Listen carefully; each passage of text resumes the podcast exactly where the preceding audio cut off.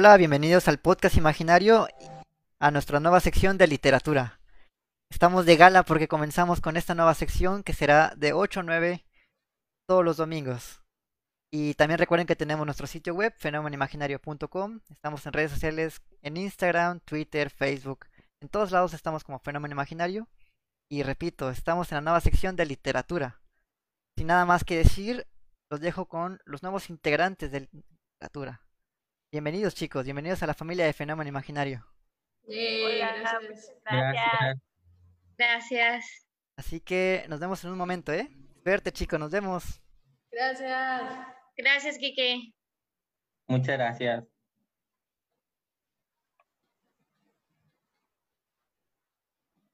¿Ale? Bueno, este, hola a todos. Mi nombre es Alejandra Basteris. Eh, me gustaría que como que nos presentemos todos como para, para antes de empezar eh, esta sección que va a ser de literatura. Y bueno, yo soy Ale de Mérida y estos son mis compañeros. Hola, ¿qué tal? Yo soy Fátima Edo, soy igual de, de Mérida y pues feliz de in- inaugurar esta nueva sección de literatura con, con ustedes.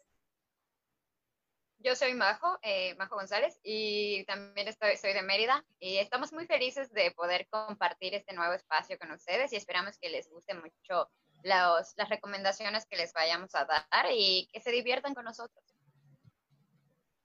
Hola, mi nombre es Martín. Este, también soy, soy de Quintana Roo. Yo soy de, de Roo, pero estoy residiendo ahorita aquí en, en Yucatán. Y de verdad estamos muy emocionados por esto. Y espero que también lo disfruten como nosotros también lo vamos a disfrutar. Bueno, pues aquí estamos todo el crew. Este, vamos a hablarles en esta sección sobre literatura distópica.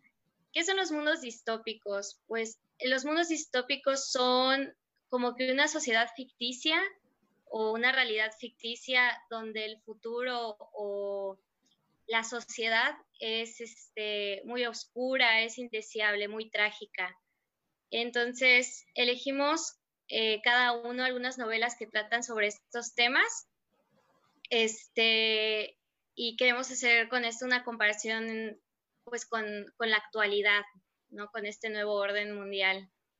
Y también los invitamos a participar, si tienen alguna duda, escriben en los, en los comentarios, los estamos este, eh, leyendo para que esto sea más dinámico. Ajá, sí, yo también tengo aquí mi teléfono para que puedan leer los comentarios que vayan llegando. Y bueno, yo voy a empezar eh, con esto, a platicarles un poquito sobre eh, el libro que yo elegí, que fue 1984 de George Orwell. Creo que es un libro que, que muchos, muchos ya conocen. Este libro, eh, el escritor, vaya, George Orwell, lo escribió en, en 1949, si mal no estoy este, un poquito basado en lo que había sido ya la, la Segunda Guerra Mundial, ¿no? Y él trató, ¿por qué eligió este título de 1984? Lo eligió pensando en un futuro, en cómo sería el mundo y la sociedad en un futuro, específicamente Londres. Este, y bueno, porque es un, un, una, novela distópica. No quiero como que explayarme los detalles de, de, la lectura para que para no spoilearlos, este, pero ahora sí que como reseña trata, eh, de aquí nace la idea del gran hermano, del Big Brother, y crea como que un mundo donde todo está eh, regido en, una, en un gobierno totalitario, que es este, el Gran Hermano. Y todo lo que dice el Gran Hermano es y se tiene que hacer y debe ser, ¿no? Entonces, el protagonista, eh, desde que inicia un poquito la historia, te empiezan a poner que él como que tiene la idea de que no puede ser así totalmente el mundo, ¿no? No puede eh, ser cierto todo lo que dice este, este gobierno, el totalitarismo de, de las ideas, de, de la forma de vida, de que todo era muy específico y con cierto orden. De hecho, conforme va avanzando el libro, te va mostrando como que también hay una división de, de poderes en este mismo, en este mismo orden social, pero sigue siendo muy totalitario, ¿no? Solo como que se encargan de distintos temas. Sin embargo, es, es, es la misma cosa, ¿no? La misma cápsula de, del gobierno. Y el protagonista como que empieza a pensar, a pensar más allá de lo que es este, este totalitarismo. ¿Y qué pasa? Eh, te explican que para esta clase de pensadores pues hay un, un orden, más bien una autoridad que hace que no, que no piensen, que es este, la policía del pensamiento. Así que totalmente lo dice el nombre, ¿no? Policía del pensamiento. Y se encarga de que pues no surjan ideas que vayan en contra de lo que dice el partido.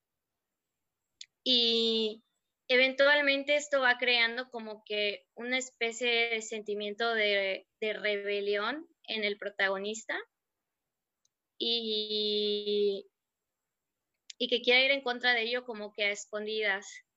Entonces, aquí, aquí todos ya leyeron el libro, ¿verdad? De, ustedes cuatro. Sí. Sí. Este, ¿tú igual, Martín? no te voy a contestar. Ah, ok. Este, entonces, algo que se me hace muy curioso es que conforme va pasando la, la historia, todo lo que, todo lo que va este, viendo el protagonista que se llama Winston, Smith, este, es como que conforme va avanzando se van descubriendo más y más cosas, ¿no? Él empieza como que diciendo, voy a, quiero escribir hasta un diario. Y él se encarga de escribir, está en un departamento de, de, de la escritura de la verdad, ¿no? Él se encarga de escribir para el partido pero por primera vez dice, bueno, voy a escribir algo para mí. Y algo que nos sorprende mucho de esto es que Orwell como que describe el lavado de cerebro muy literal, porque el protagonista ni siquiera recuerda mucho de su pasado. A pesar de que él como que escribe diario de lunes a viernes en su trabajo para el partido, muchas cosas de, de las que escribe en las noticias, etcétera, no, dice como que no, no las recuerda. Y en ese, en ese sector donde él trabaja, que es el, eh, la parte de la verdad, este, tiene que, que, encargarse de que las noticias, todo coincida con el partido. Y algo que me recuerda un poquito a eso es como la realidad de Corea del, del Norte. Por ejemplo, que ellos en la actualidad, todo lo que se escribe, lo que son sus noticias, este, en su vida diaria, todo, todo es como que una realidad muy aparte a la que nosotros tenemos, ¿no? Este, y son como que pequeños tintes que, que tocan esta novela con la realidad actual, que dicen, bueno, como algo que escribió él en 1949, expectando para 1984, se volvió una realidad ahora, ¿no? En el, en el 2000. Y, más adelante también te va escribiendo que lo que encierra todo esto es que según la libertad para ellos es, se dicen, la libertad, dice el partido, para ustedes es la esclavitud, porque ustedes si no tienen, no están atados al gobierno, en realidad no son, al partido no son libres. Y bueno, empieza a crearse toda esta ruptura de ideas, eh, y de cuestionamientos que se empieza a hacer el personaje, al grado que inclusive va conociendo a personas en su departamento y que es una mujer y que no me acuerdo ya en qué departamento estaba exactamente, pero ella es de las chicas eh, antisexo, ¿no? dice, dice, que recuerda que trae un cinturón así que dice antisex, algo así. Eh, porque supone que no pueden tener relaciones más allá que sean para procrear, que esto ya se lo dejan al, al proletariado, que son las, como que las minorías, ¿no? No quiero usar o decir como que palabras, eh, porque ni siquiera te dice como que los pobres, ¿no? sino como que la clase obrera, o sea, la clase que solamente literal se levanta, va a trabajar, pero tienen trabajos muy fuera o muy alejados de lo que es el partido. Este, y a ellos sí se les permite casarse y procrear, pero no puede haber como que romance, no, todo es arreglado y ellos van como borreguitos eh, tras aceptando todo lo que dice el partido. Y el protagonista no, el protagonista sí está muy cerca de lo que es la estructura del partido. Digo, él, está en un departamento que se dedica a escribir para el partido. Ahí conoce a esta chica y a otro que creo que era de seguridad, que es este O'Brien. Y lo que me encanta es que al inicio del libro él dice, ah, ella se me hace como que muy dura con su cinturón que este, y su faja ahí súper obvia de que es pro partido. Y en cambio el otro dice, ah, bueno, pues O'Brien se me hace como que, como que piensa igual que yo, como que no cree todo lo que dice el partido, ¿no? Hasta que más adelante él se empieza a involucrar en la parte del proletariado, empieza a ir a lugares donde va este, estas personas, a los mercaditos y así. Y, porque él siente que ellos son los únicos que como que pueden ir en contra del partido. Cuando llega esto es donde decimos, bueno, el personaje ya siente un, sin siquiera tener como que una base como tal, un, sentimiento de rebeldía contra el partido. Este, y conforme él, él sigue escribiendo en su diario y todo, y todo eso se supone que está prohibido. Pero él en parte no le importa, ni siquiera le importa tanto ser descubierto. Ah, porque viene el siguiente punto. O sea, se supone que en todo esto de la historia hay unas telepantallas que están viendo todos tus movimientos, ¿no? Siempre te están vigilando. Lo que hoy serían las, totalmente cualquier cámara, ¿no? O sea, de nuestras laptops, los celulares, las cámaras de las calles. Este, Creo que es una realidad, ¿no? Ajá, lo que ya es una realidad.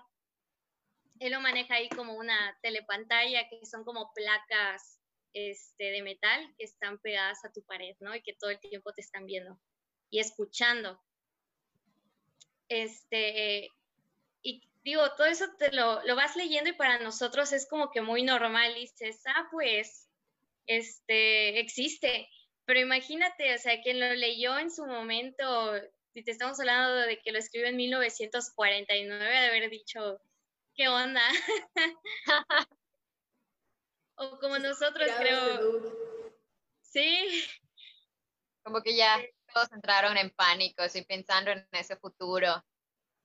Pero nosotros aquí estamos tranquilos, conviviendo con todo ello. En medio de la pandemia, ¿por qué no? En medio de la pandemia. Haciendo una transmisión ahorita. No, pues ahora hasta hablamos de cualquier cosa y como siempre no salen los anuncios de escuché que estabas hablando de esto, ¿quieres comprarlo? Google, ¿me estás escuchando? y eso le dices a Adrián, así que, ay, ¿cómo me gustaría una taza redonda azul? Y de pronto ya te aparece el, el, sí, ya te quiere mandar una taza.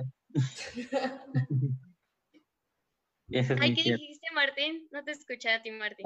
tú ahorita dices, este, quiero una taza azul y ahorita Google ya te está mandando una desde Wish. O sea, te da las diferentes marcas. ¿De cuál quieres? ¿De Mercado Libre? ¿De iMac? Tú eliges.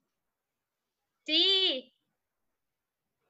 Y nosotros ahora inclusive somos como que muy, muy crédulos, ¿no? De, ah, sé que me están escuchando, pero no me importa.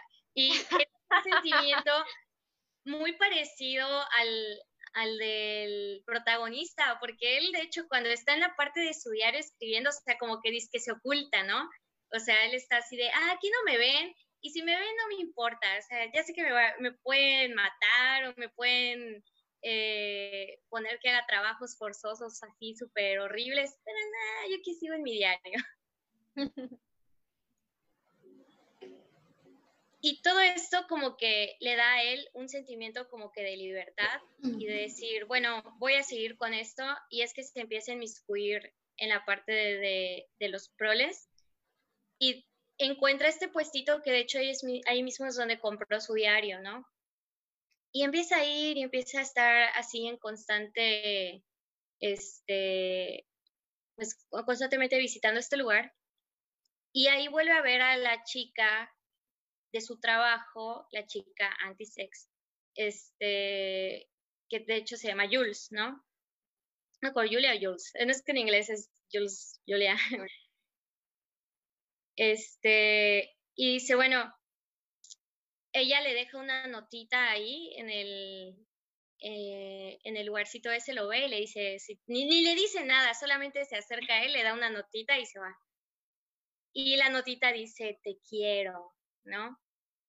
Y es la parte de los sentimientos. De hecho, en sí el libro te platica que, que hay como que tres, este, los, la división de poderes que les dije, Dice, la libertad es la esclavitud, la guerra es la paz y... Ay, se me acaba de ir la, la tercera. Alguien me ayude. Rayos. Lo tengo aquí, lo tengo aquí, a ver, aquí está la salvada. Dice, la guerra es la paz, la libertad es la esclavitud y la ignorancia es la fuerza. Así se llaman los, los tres estandartes, vaya que de hecho están representados como en tres edificios enormes que se supone que resaltan toda la ciudad. Y para esto, o sea, nos van describiendo un mundo donde todo está feo, ¿no? O sea, todo, la clase media es como que la mejorcita, pero de ahí toda la ciudad está así súper terrible.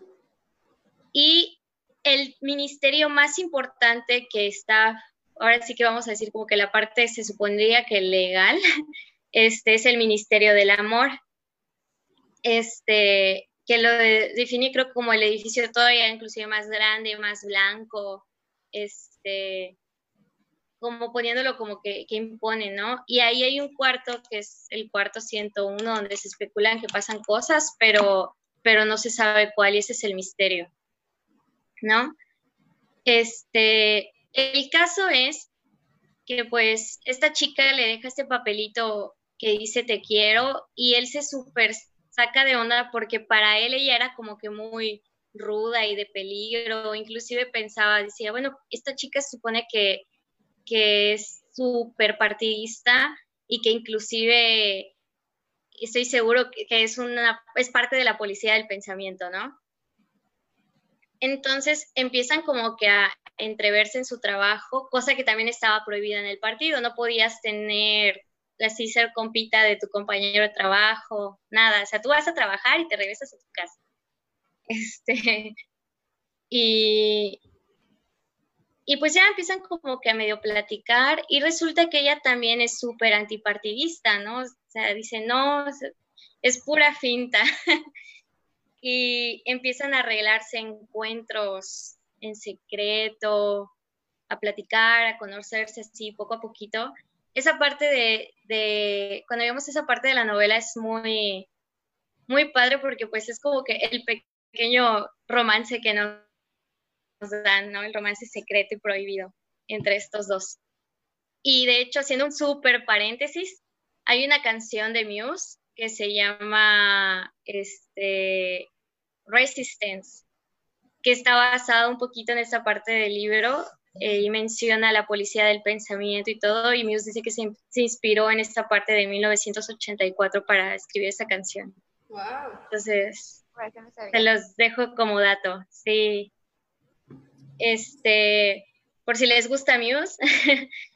y bueno, aquí ellos van diciendo que quieren como que ver si es cierto que existe una hermandad que mencionan igual al inicio de la novela que está también en contra de, de la, del partido.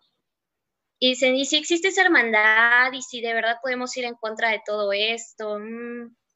Y, y como que empiezan a hacer su conspiración en la tienda esa de los proles y hasta el viejito de ahí le dice, mm, si quieres yo te doy un cuarto, te lo, te lo rento y todo, y ahí puedes pues verte con tu amiga, ¿no?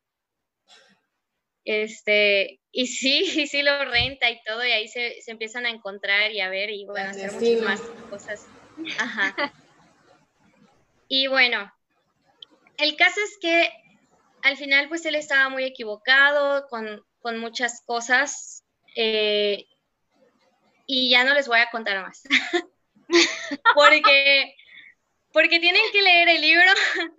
Este, no, para no hacerlo más largo también, este, para mí creo que es uno de los finales mejores escritos de todas las novelas, al menos que yo he leído. Es un final que vale mucho la pena.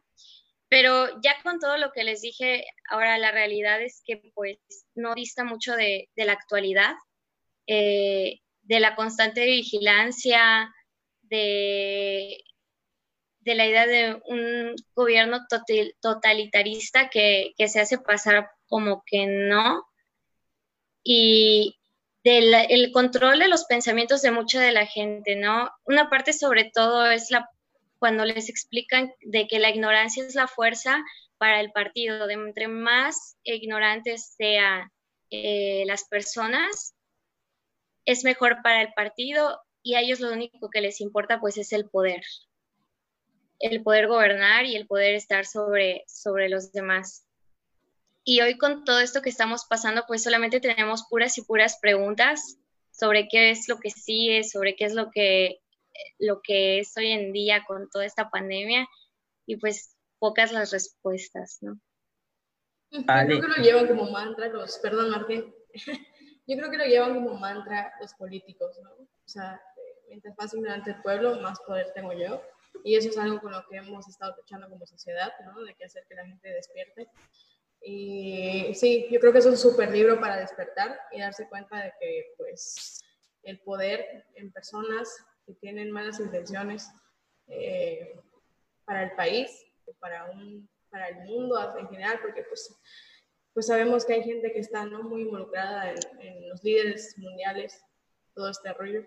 Entonces yo creo que es un muy buen libro para empezar a, despertar y muy choqueante también, ¿no? Empezar a leer ese tipo de cosas, incluso en el 2020. Mencionabas algo, Ali, que de verdad estén este, me dejó pensando ahorita, este, sabemos que nos están vigilando todo el tiempo, pero nunca caemos en cuenta sobre eso. Este, otros deciden por nosotros, hasta en la publicidad y todo, como lo vemos. Otras personas este, hacen que compremos, o sea, no es como que nosotros tengamos total libertad, siempre estamos guiados de una u otra forma. Es como que nunca nos ponemos, nos detenemos a pensar si es lo que, lo que realmente queremos o es lo que nos están haciendo hacer. Y es como que nunca, nunca nos ponemos a, pensar enteramente en eso. Ah,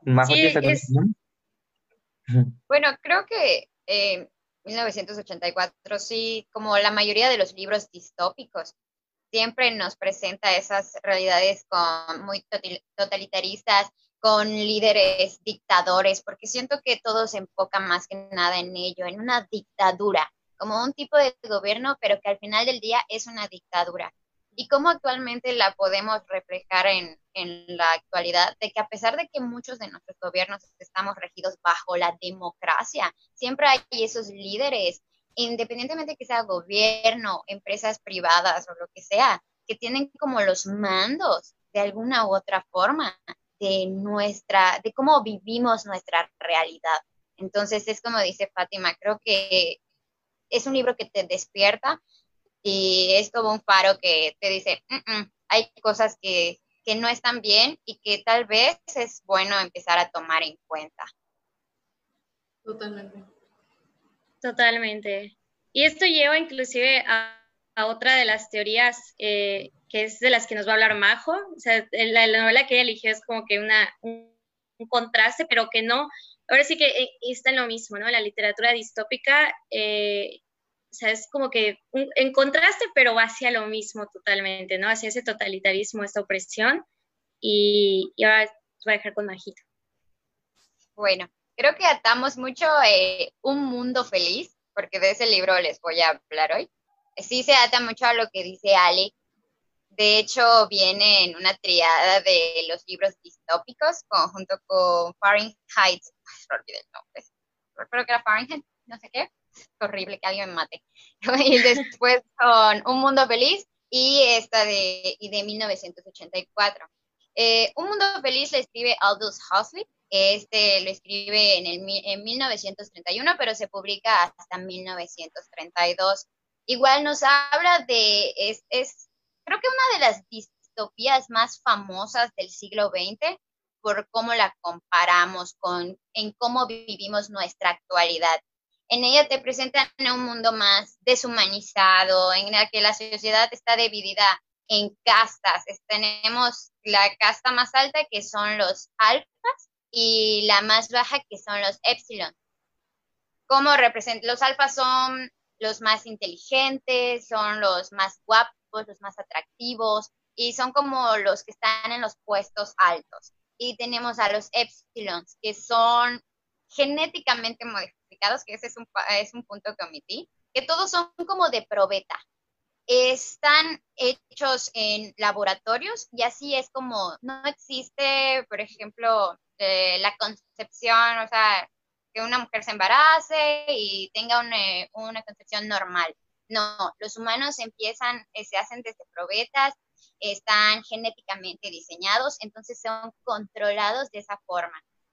Y ya vienen como preestablecidos de esa manera, es decir, los épsilons eh, tienen, por ejemplo, uno. Ese uno hacen 99 copias más. O sea, digamos que Ale es un epsilon y al lado de ella hay 99 épsilons más. Entonces, no hay individualidad. Creo que ese es uno de, los, de las cosas como que más te choquea, porque si te pones a leer el libro y analizas esa parte, dices, wow, o sea, sí he escuchado eso que hay una, una gemela de Majo en el otro lado del mundo, pero que hayan 99 más, como que, dices, ¿qué está pasando? Y es algo que, que te hace pensar de cómo la tecnología en, en el libro, cómo es descrita, eh, tiene ese, esa capacidad de poder deshumanizar a las personas. Y ese es el punto del libro igual, que supuestamente para ellos el mundo feliz lo tratan a través de que no haya individualidad. ¿Por qué? Porque la individualidad crea los problemas y hace que las personas se rebelen o causa la infelicidad, la tristeza y vienen como las problemáticas en este caso los, a mí sí me gustan mucho los, tiene diferentes protagonistas, se va de uno a otro, de otro a otro, y siempre hay ese personaje, creo que como en la mayoría de las, de las distopías, que rompe con lo que el mundo que en el que nació, porque no lo quiere, él quiere algo más, no está conforme, nació diferente y quiere romper con ello, no se siente ahí. Entonces, tenemos a en este caso hay varios protagonistas, pero creo que la narrativa del libro me gusta mucho cómo empieza, de cómo empieza muy deshumanizada y empieza muy técnica y con la explicación de, del director, en este caso uno de los protagonistas, que el director se llama el director, así se llama, no hay nombre, así para ser más certeros.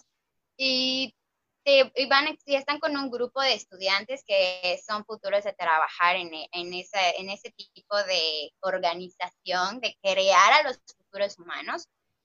Y muchos números, y, o sea, son muy técnicos. O sea, Huxley hace eso, que te describe la primera parte del libro como algo demasiado técnico y demasiado, este, de mm, poco sensible, podría decir en este caso, que es solo muy, muy mecánico entonces, sí me gusta cómo va evolucionando la novela y te va presentando a los diferentes este, personajes. Tenemos a, por ejemplo, uno de ellos que es Bernard, que es un alfa, pero que por alguna razón no se parece al resto de los alfas. Los alfas son guapos, son altos, inteligentes.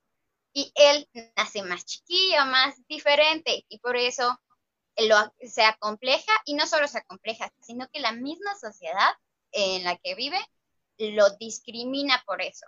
Es igual algo que te pone a pensar de cómo, aún siendo de la misma clase, son discriminados.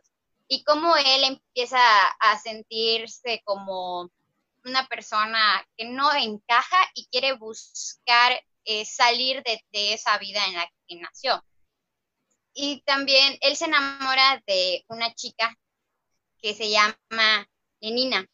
Pero creo que Lenina, en este caso, sí me gusta abrir un paréntesis respecto al libro, porque hablan del sexo y eso es algo con lo que lo podemos comparar en la actualidad, de un sexo muy vacío, que por ejemplo, eh, ella, Lenina era un alfa, era muy guapa, y si venía, no sé, Bernard y le decía, vamos a tener sexo, ella tenía sexo con él. Y si venían otros cuatro y le decían, vamos a tener sexo, ella tenía sexo con, con, todos. ¿Por qué? Porque era una práctica regular. El sexo era regular y se tenía que tener una vez todos los días, no importa con quién fuera. Y, por ejemplo, tenían orgías una vez al mes. Esta era una práctica obligatoria. Pero lo hacían eh, sin amor, podría decirse. Bernard quería estar con Lenina, pero no basados en, ah, porque porque puedo y nada más porque tú quieres o porque es una obligación y porque es algo normal. No, yo quiero estar contigo por amor, por algo más, por disfrutar una charla y es hacerlo más humano, más ameno. Y Lenina no, ella decía, mm, solo quiero tener sexo y ya. Y esa es una de las partes que más me impresiona de, de, de cuando de un mundo feliz cuando habla acerca del sexo, de cómo se parece mucho de verdad a nuestra actualidad, de las relaciones un poco más pasajeras, más ligeras, en la que buscas, eh, no lo sé, no crear un vínculo, sino simplemente pasar el rato, por decirlo así. Y estamos hablando que es un libro que se escribió en 1931 y estas prácticas, pues, actualmente nos habla de cómo nos estamos de alguna forma desmanchando, ¿no? Y eso es como un, un punto muy a favor del libro y cómo de verdad te hace pensar bastante. También tenemos a otro de los personajes que es John. Él habla, él, es que siento que estoy hablando de todo el libro. y no quiero contarles me pasó. importantes. y no quiero contarles cosas importantes. Pero John se le es el salvaje. Él, él eh, Bernard perdón, he olvidado mencionar esta parte igual. Bernard cuando ya decide que está harto de este, de este mundo en el que viven y de esta sociedad en la que están, él habla con el director y le pide ir a, a, una selva. En este caso es como, es una reserva salvaje, perdón, donde que está casualmente situada en México a la que va él. y es una reserva salvaje que es como una especie de de selva, con poca civilización, y la gente que está ahí pues no, vive bajo el mismo régimen que el resto. Entonces ahí conoce a John, pero John es una persona que es un hombre joven, pero es blanco, cuando el resto de los demás no es de la misma raza que él. ¿Por qué? Porque su madre eh, va, este, la abandonan en esa selva, pero esa ya es otra es un punto de la historia que no quiero contar. Tienen que leerlo y descubrirlo, de cómo John nace ahí. Pero entonces John crece también discriminado por las otras personas porque él es blanco y los demás, ¿no? Entonces igual volvemos a tocar el mismo tema de cómo la individualidad o lo diferente es mal visto en esta sociedad. Entonces John eh, conoce a Bernard y todo esto, y John, que es la madre de John, lo único, el único conocimiento que le da, y eso habla mucho en, Un Mundo Feliz, John cita mucho a Shakespeare, porque Shakespeare, él tenía un libro de Shakespeare que su mamá le leía, entonces él crece igual con, eh, como un ser más emocional, eh, con más, eh, más idealista y muy preocupado por su entorno. Entonces Bernard lo lleva a esta sociedad distópica en la que vive. Entonces es un choque para él, porque se afronta a diferentes situaciones que, que lo llevan a decir, la sociedad en la que estoy viviendo, en la que me trajeron, no, no tiene sentimientos, o sea, eh, pasa por un momento en el que en el que vive una situación donde él está muy triste y nadie entiende su dolor, y no es que los demás no lo entiendan, sino que el dolor ni siquiera está percibido como algo importante. Es decir, si la pérdida de alguien, en este caso de un ser querido, no lo ven y no les importa, no les importa el dolor que la otra persona siente. Y sí habla mucho de, no puedo, siento que ya dije mucho deshumanizado porque eso es lo que siento cada vez que leo este libro, que sí es muy desapegado y cómo, y qué difícil ha de ser tú una persona emocional, vivir en un mundo donde a nadie le importan los sentimientos, las emociones. Y creo que sí, haciendo la comparativa con el siglo XX, pasa mucho eso, de cómo la tecnología nos ha, eh, nos ha hecho mucho más herméticos, creo, ante las situaciones en las que vivimos. Estamos un poco más inmersos en lo que es la, la tecnología, en nuestra propia satisfacción, que muchas veces no percibimos lo que está pasando a nuestro alrededor. Y esta es una de las críticas sociales que más, que más aborda un mundo feliz, de cómo las personas eh, tienen, tienen la capacidad de poder percibir las cosas, pero deciden ignorarlas porque no les importa. Entonces yo sí recomiendo mucho Un Mundo Feliz. Y es de más que nada como para rebeldía y que nos despierta hacia, las, hacia ese poder dominante sobre nosotros, sino a dominarnos nosotros mismos ante nuestro entorno. Porque vivimos este, quizás muy sumergidos en cosas que nos ciegan y nos adormecen de la realidad, que mm, tal vez suena un poco conspirativo, había escuchado por ahí, que dicen que igual los medios como que te lavan el cerebro, pero ahí ya nosotros decidimos estar dormidos. No como, no alguien lo decide por nosotros, sino nosotros nos sumergimos a ello. Entonces sí lo recomiendo mucho para, para ese aspecto, para poder despertarnos, pero de, de manera más personal, hacia cómo nosotros estamos en nuestro entorno, eh, emocional más allá de ello. Hoy este, no vamos a meternos en posturas políticas, pero aquí tenemos un comentario que me dio mucha risa de David Antonio Esquivel. Recuérdate. es, la, es la cuarta transformación. no vamos a mencionar a AMLO porque pueden que nos bloqueen este, este podcast. Sí, claro. Pero, pero se presta. Pero se presta. yo creo se presta. Quiero, rescatar algo que dijo Majo eh, sobre los sentimientos he, visto muchas publicaciones actualmente de lo punk, ¿no? De sentir es punk, este, decir lo que sientes es punk, o sea, ah. el amor y la rebelión no es para tibios, o sea, ese tipo de cosas, yo creo que estamos divididos en redes sociales porque sí, somos herméticos y ahorita más que nunca, este, yo creo que sí estamos divididos entre gente que quiere hacer despertar a esas personas eh, mediante esta plataforma, decir, existes, sientes, dilo, o sea, no te quedes nada más en una pantalla para, pues, no sé, para ver qué va a pasar o, o, que la vida te pase y nos pasamos viendo la vida de otras personas, youtubers que están viajando por el mundo. Y tú te das por bien servido porque ya viste cómo es Dubái, ya viste cómo es París, entonces, sí, o sea, totalmente eh, nos estamos haciendo un poquito fríos y hay muchas personas que mientras menos sientan, mejor y eso pues no, está chido, hay que, hay que sentir. Pero igual creo que porque se nos ha dado esta idea de que si uno es emocional y lo demuestra puede salir herido, ¿no? Que puede, creo que igual es eso lo que, lo que pasa, que se ha dado esta concepción de los sentimientos hacia algo malo y que te hace ser vulnerable. Claro. Sí, complementando lo que dijo Fátima, perdón. Este, no, tú, tú, tú, tú, Martín, tú Ok, complementando lo que dice Fátima, es cierto, o sea, realmente nos hemos, o sea, las aplicaciones, los programas vinieron a, suplantar muchas cosas, o sea, vemos citas por, por, por las aplicaciones que realmente estén, solo vienen para cumplir ciertas expectativas y cuando no las cumplen es cuando estamos así como que, ¿qué pasa? Y por eso normalmente nos ponemos herméticos hacia esas cosas, como que nos cerramos y dejamos como que los sentimientos a un lado. Es por eso que es muy cierto lo que dice Fátima, de que estén, como lo que estaba leyendo, algo así, de que ser feliz es un acto de rebeldía. En esta era, ser feliz es un acto de rebeldía.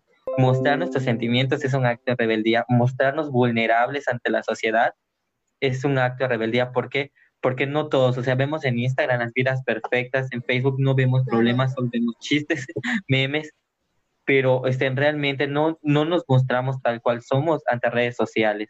Y como que hacer eso es como, como romper los esquemas y, venir a, a, romper las normas.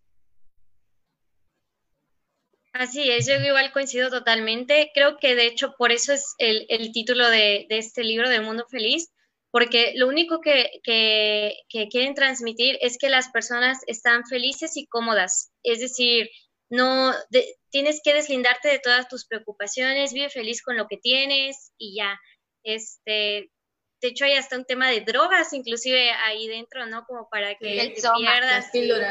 El soma, ajá. Que es para que tú cuando te sientas apenas un poco mal, o sea, te tomes eso y ya estés bien, porque tienes que estar bien, tienes que estar feliz y ya. Y te transporta a otra realidad. Sí, esa parte igual lo olvidé a mí, pero es muy, muy, muy verdadero como, como lo era su escape. Exacto, y hoy en día no dista mucho de la, de la actualidad, ¿no? Y algo que, que, siempre quiero agarrar de, de, contraste entre 1984 y Mundo Feliz es esta parte de, que aunque la mencioné hace un montón de veces, este, Majo, es que es la verdad, es de la humanidad, ¿no? El ser es ser humano y no deshumanizado. Este, por eso el, el mayor fuerte, o sea, en, en 1984 es esta parte del Ministerio del Amor, que es sea, el lugar donde van y te, lavan el cerebro bien fuerte. Y no se refiere únicamente a un amor romántico, ¿no? Sino a la parte sentimental de, de dejar de ser un ser social y, de, y ser un ser humano. Y es lo que luego apagamos y nos vamos a esa individualidad que menciona en un mundo feliz, de solo importo yo y el que yo esté bien, y si el otro está mal, no, uff, mejor me alejo porque si está mal, me va a poner mal a mí, no.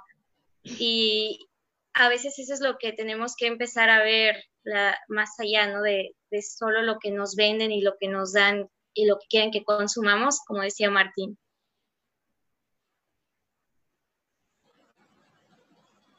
Fátima, ¿tú qué libro nos tienes?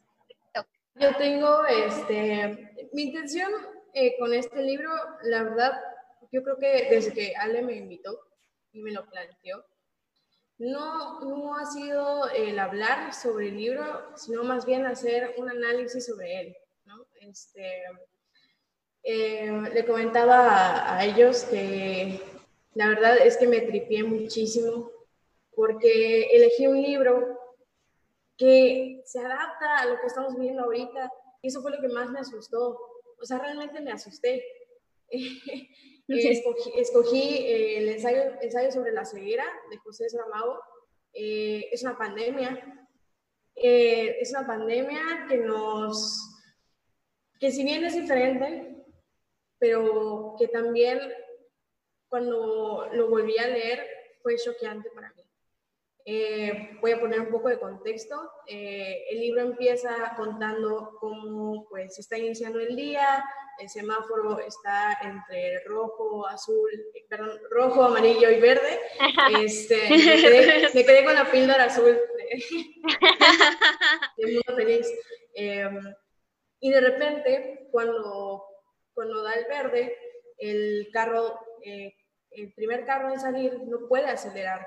¿Y qué pasa? Que se ha quedado ciego, pero no es una ceguera negra como conocemos, es una ceguera blanca mencionaban algo de una ceguera, bueno, el protagonista, bueno, el, hombre, porque no es el protagonista, este, es solo la primera persona que quedó ciega, este, dice, es que estoy inmóvil y tengo los ojos bien abiertos, pero simplemente no puedo ver. Entonces lo acompañan hasta su casa, el punto es que él llega con un oftalmólogo y el oftalmólogo le dice, no, brother, pues es que no tienes nada, o sea, no tienes absolutamente nada.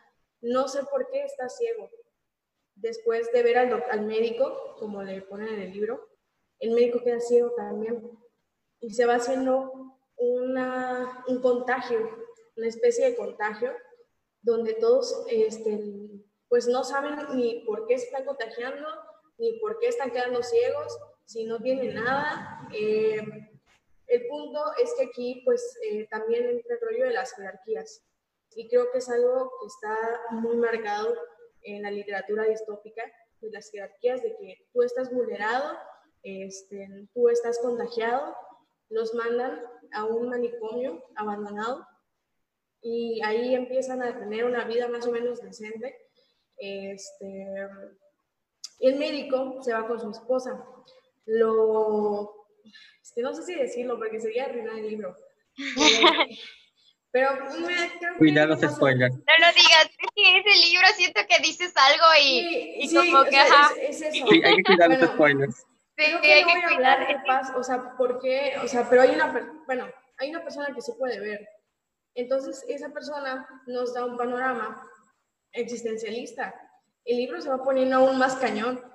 O sea, de verdad es una cosa increíble porque estamos en medio de una pandemia y yo estaba leyendo y decía, ay, no, me estoy proyectando en todo esto que está sucediendo. Porque pues justamente están haciendo lo mismo que nosotros estamos haciendo ahorita. Hay aislados de los que sí están contagiados y los que no están contagiados. Eh, bueno, esto viene desde la medicina, ¿no? Y cuestiones epide- epidemiológicas. Dice cuando hay pues un, virus que no se sabe ni, cómo ni por qué, y que todavía se está buscando una cura, este, pues se aísla, ¿no? Para no tener este contacto. Una cosa que estamos viviendo hoy en día. Ese es un libro que salió en 1995. Eh, se me pasó, José Saramago en portugués. Vean por qué les dije que tenía que apuntar, porque yo luego divago muchísimo. Tengo mi libreta aquí, porque si no, se me olvida lo que voy a decir. Este, pero ciertamente fue un choque para mí eh, cañón, porque ¿qué pasaría? La pregunta inicial de, del libro sería, ¿qué pasaría si todas las personas se quedaran ciegas y de un momento a otro este, y sin ninguna explicación? Es como, ¿qué pasaría si de un momento a otro llega un virus sin ninguna explicación? Bueno, tenemos explicaciones, pero no al 100%, y nos hace quedarnos en nuestras casas. Y ellos empiezan a buscar una, como una solución ¿no? dentro del, del manicomio.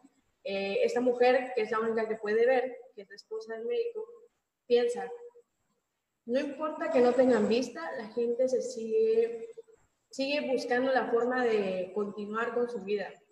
Siguen teniendo relaciones, siguen comiendo, siguen este, pues tratando de socializar, que es lo que estamos haciendo nosotros en este mismo momento.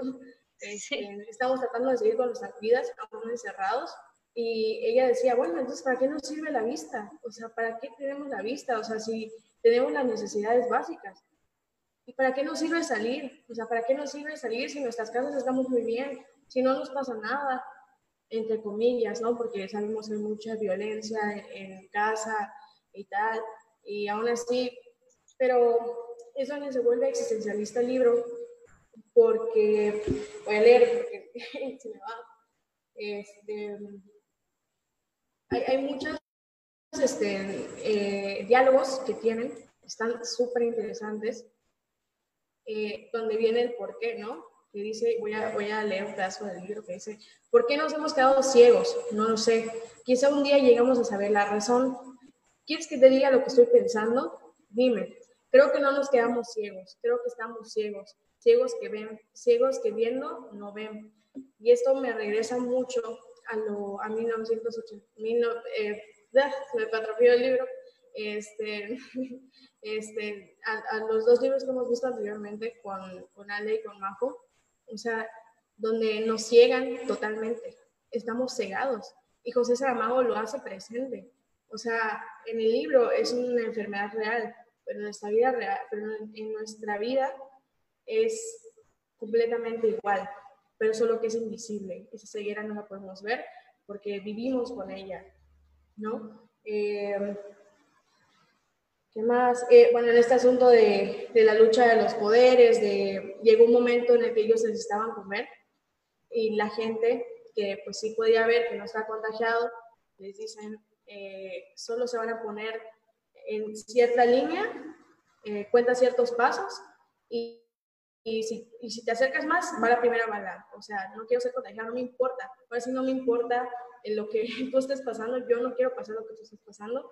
Y yo creo que quiero hacer un acto de conciencia en esta parte de todas estas personas que se han visto este, involucradas en, eh, siendo, pues, este, agrediendo a personal médico, agrediendo a personas que se dedican a, a, salvaguardar la vida ¿no? de, de, las personas que tienen COVID.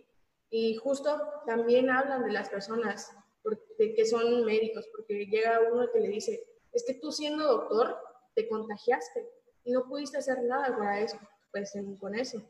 Y el médico ciertamente, sí, es oftalmólogo y se contagió, no puede ver, no puede curar lo que él estudió.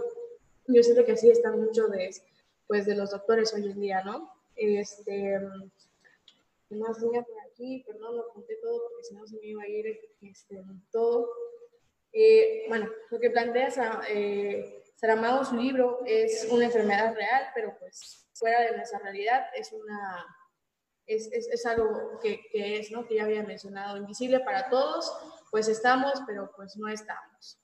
Y esto yo creo que viene mucho ahorita con decir, no, pues extraño mucho el contacto, extraño mucho estar cerca de las personas.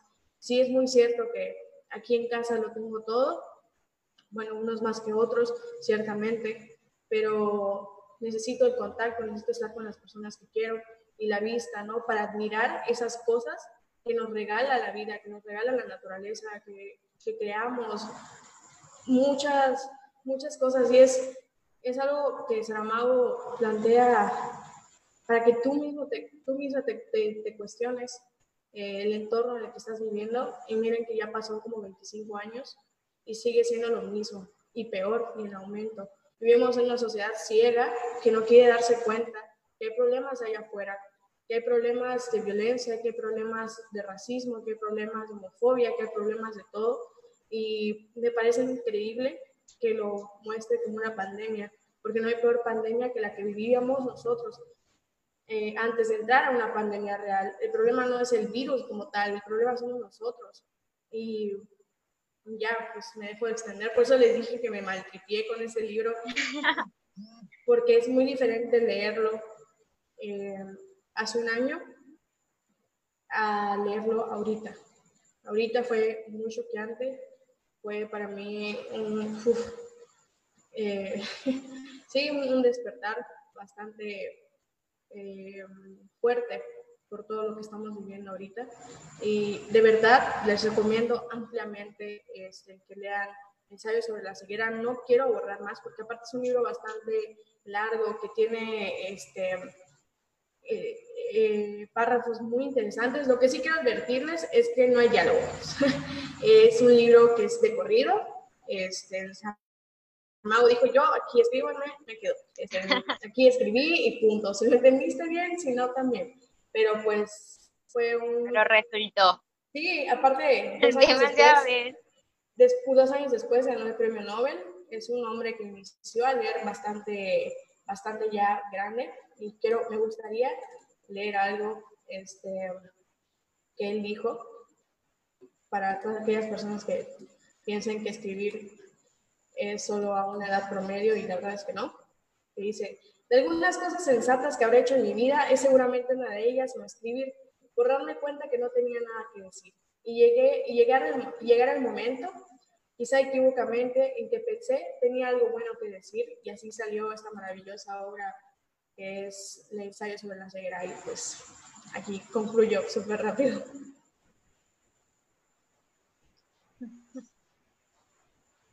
No sé si opinar algo.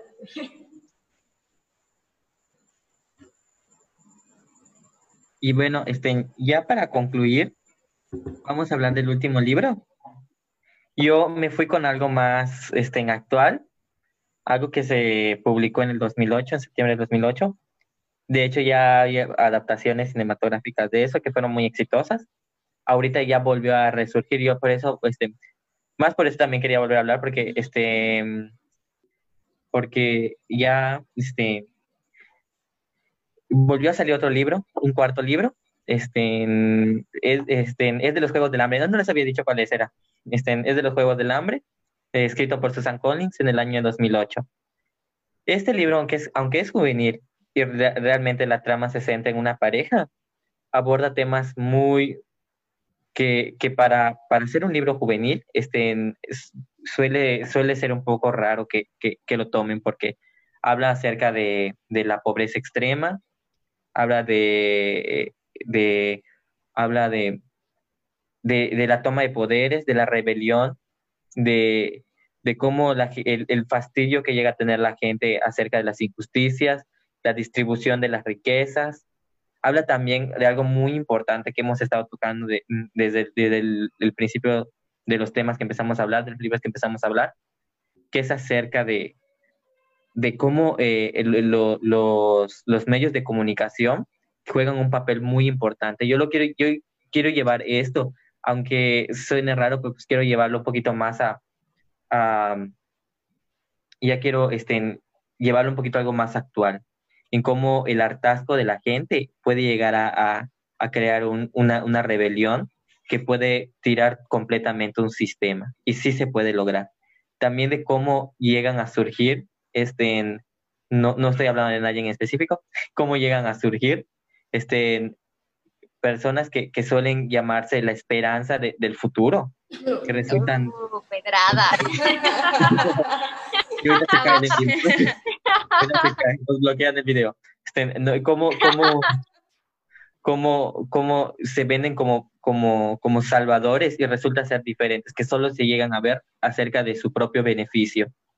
Este, eh, les, voy a contar un poquito de la reseña. Este, eh, son los Spanem, un, una, una, ciudad que se, que se divide en diferentes distritos, en 12 distritos, que durante 70 años se han llevado a cabo los Juegos del Hambre. ¿Qué son los Juegos del Hambre? Son un castigo que, que, se impuso porque 100 años antes hubo un, se trató de hacer otra rebelión, por lo mismo de que había este, que había pobreza en algunos lados y en el otro lado este, sufrían, este, sufrían hambre y no tenían comida y en otros lados estaban como desperdiciando este, la comida y todo. Los libros se basan, de, o sea, te cuentan a profundidad este, toda la carencia que llevaba, porque llevamos, o sea, la protagonista es la que va llevando la historia y ella la vamos acompañando a lo largo de todo el libro. Ella, ella vive en el distrito 12, que es el distrito más pobre, es el de la minería. Eh, en, los Juegos del Hambre que se iban a llevar en ese año, su hermana llega a ser seleccionada y sabía que eh, el ser seleccionado en su distrito es una sentencia de muerte. Entonces ella se, se, se elige para que, para que ella no vaya a ser hermana, se sacrifica por su hermana. Dentro, ya cuando llega al, Capitolio, que vendría siendo la central de todo, donde vive la gente más rica, ahí se da cuenta cómo ellos llegan a ser como una distracción para las personas millonarias, cómo la gente millonaria, este, de, de eh, con altos poderes, llegan a, ver a todos ellos como, como una distracción para ellos. O sea, realmente ellos, su vida está en juego, pero las demás personas es una distracción, se reúnen y ves cómo están, estén, se se logra leer que, están este, comiendo, disfrutando de la función, cuando realmente ellos lo que están haciendo es luchar por su vida. Y solo saben que solo una persona va a salir con vida en eso. Este, eh, en los primeros libros te cuenta todo sobre esa problemática y ya de último te empiezas a contar cómo es, cómo se va logrando la rebelión y cómo es como que estalla todo. Cómo, cómo no solo en un solo lugar estaba centrada la molestia, sino en varios lugares. Aparece en, es que no quiero también dar spoilers, no sé si este punto ya serían spoilers, pero creo que sí.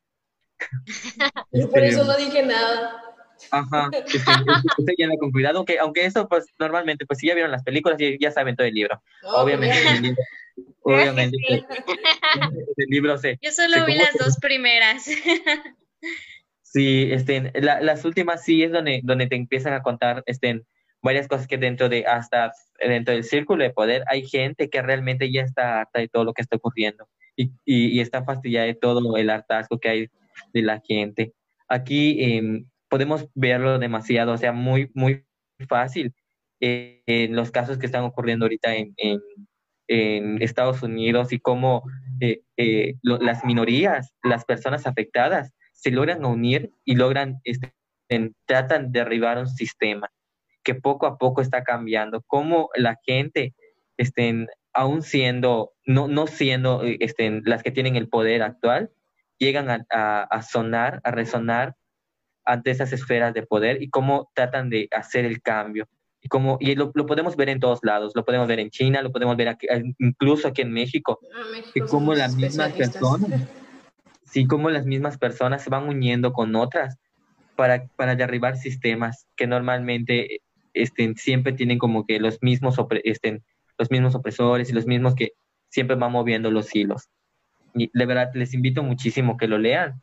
Este, sí que sí sé que le podemos poder decir fuchi a esos libros porque suelen ser juveniles y nos lo venden como una premisa que es este de romanticismo juvenil pero de verdad este si lo leemos a detalle vemos muchos temas y, y ya podemos ver hasta tiene acción es muy bueno o sea sinceramente es uno de los libros que, me gustó y ahorita pues estamos esperando yo estoy en espera de que ya pueda pedir mi cuarto libro para que yo pueda terminar de verlo, a ver si está tan bueno como las últimas tres, porque ya este sí, este, este libro salió, este, porque es el primero que se llama En Llamas, no, perdón, el, el primer libro se llama este, Los Juegos del Hambre, que ahí te cuentan todo, este, allí te, te, te cuentan demasiado el papel que llegan a jugar los, los medios de comunicación y cómo ellos van, van este, moviendo a todas las personas a, a sentir, a, a sentir emociones hacia ciertas personas o cómo este, van creando vínculos con otros y van como que estén, utilizan los medios también para, para crear miedo, infundar todo este miedo y la gente no, no ¿cómo se llama? No, no, no, no quiera levantarse a, a, a, a, luchar contra todos ellos. No sé si hay... ¿Ya vieron las películas? Ya, bueno, no sé si las vi todas, honestamente, este, no me acuerdo, pero lo que vi realmente sí me gustó.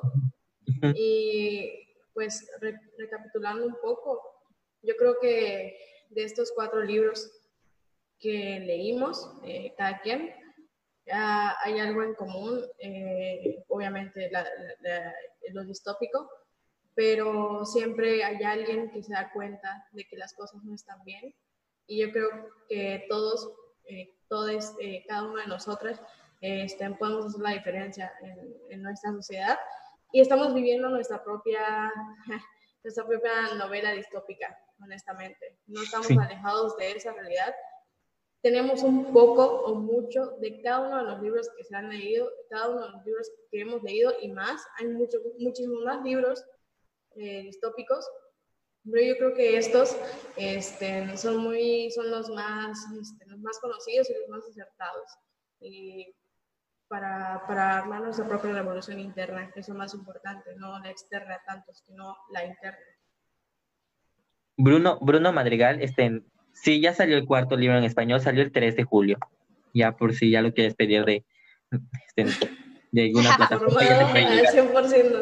Sí, sí, y lo que decía Fátima es, realmente cierto. O sea, creo que el, el, algo en común que tienen todos estos libros es el hartazgo de la gente o, o la molestia que tienen ante ello. Porque, porque ante una problemática como esta, siempre va a haber un grupo vulnerable que, que, que si se llega a unir y, y, y se llega a, a pensar colectivamente, porque es, es, cierto que puede existir el hartazgo, pero si no hay como que un, un sentido en común, este, no se va a lograr nada. Y creo que es, es importante desde nuestro punto de vista, desde nuestra perspectiva, estar generando cambios desde, desde nuestro interior para que nosotros ya podemos externalizar todo eso.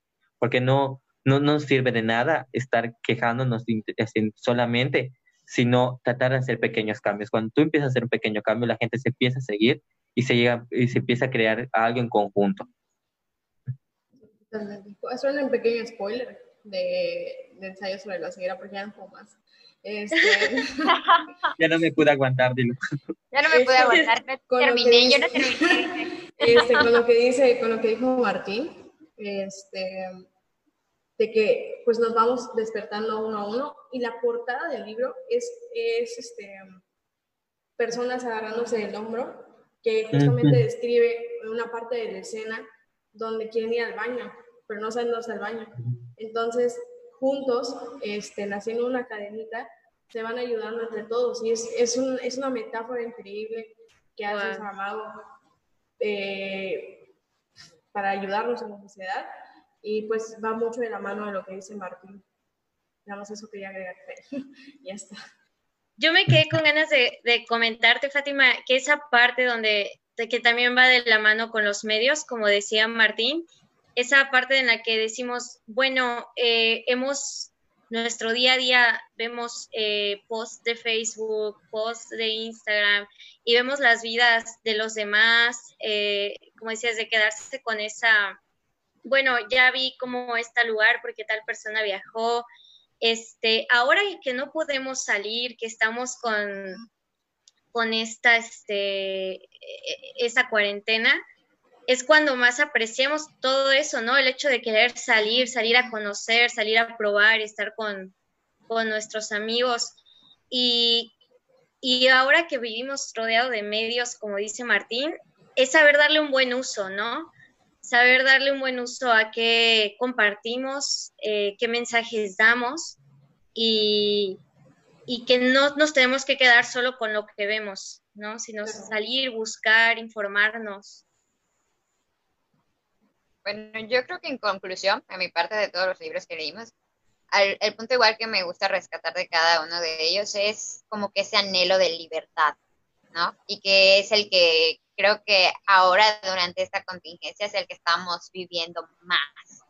Y yo recuerdo que eh, hoy tenía algo que hacer y fui a, estaba en el Uber y me, y me decía el conductor, ay, extraño la playa. Y le digo, ay, yo extraño la libertad, le digo porque de verdad la libertad de poder salir a donde quieras, de poder pasar un tiempo con tus amigos y cómo también deberíamos de valorar esto, ¿no? De, que, de cuántas cosas nos estamos perdiendo y, y cuán afortunados somos algunos de tener este, esta libertad que, y cómo tal vez igual enfocarla cuando todo esto termine.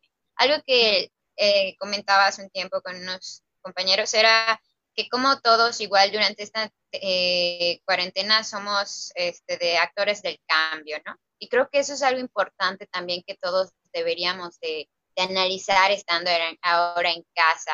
Igual no, no encerrarnos dentro de, de lo malo que hay, sino también cómo nosotros desde casa podemos hacer un cambio internamente y que esto pueda en un futuro hacer un poder influir en nuestra sociedad. Claro. Y bueno, yo para ya despedirme, solo les, recuerdo, o sea, nosotros somos, nosotros somos, este, ser auténticos es nuestra propia resistencia. Y en, en un mundo donde todo es, ¿cómo se llama? Caos, nosotros podemos generar el cambio. Recuerden, todos nuestros actos pueden llegar a ser actos políticos. Eso. Así que... y, y no ignorar, pues, lo que está sucediendo ignorar los problemas de allá afuera solo porque nuestro privilegio no nos deja verlo, solo porque estamos en una casa calientitas con un techo donde no pasa nada. Bueno, entre comillas, cada quien tenemos nuestra propia guerra, pero pues yo creo que, pues sí, unirnos a esa parte vulnerable que está viviendo como esta violencia de género, este, el racismo, a lo mejor ya lo repito mil veces porque es algo que estamos viviendo ahorita mismo. Y ahorita mucha gente se quiere cegar a no verlo incluso con el tema del COVID, que hay gente que no cree en el COVID. O sea, es como, ah, bueno, sí, ah, sí, está bien. Pero, poco. Sí, claro. Entonces, este, pues nada, eso y que pues no seamos ciegos, lo voy a decir desde el libro que leí, no seamos ciegos a esa, a esa ceguera blanca, como lo mencionaba en el libro, esa ceguera blanca, eh, que se puede disparar a muchas cosas este, que estamos viviendo hoy en día y despertar, despertar al mundo porque tiene mucho que decirnos y mucho que, mucho que arreglar. Majito, ¿tú quieres decir algo? Pues creo que no, yo ya concluí con mi parte de extraño y anhelo mi libertad. Todos Pero creo que igual agradecer mucho el espacio a las personas que se quedaron con nosotros y disfrutaron de la plática. Muchas gracias por quedarse. Esperemos que les haya gustado mucho y pues como dicen, creo que estos cuatro libros encierran eso, el, el no dejarnos cegarnos por absolutamente nada, informarnos bien y y seguir leyendo, porque no hay nada mejor que de verdad estar leyendo en mucho, mucho acceso a información desde los libros, desde la literatura. Sí es. Wow, chicos, estuvo increíble, qué buen, qué buenos libros, ¿eh? Ya no Bien, qué bueno. Ya noté algunos por ahí.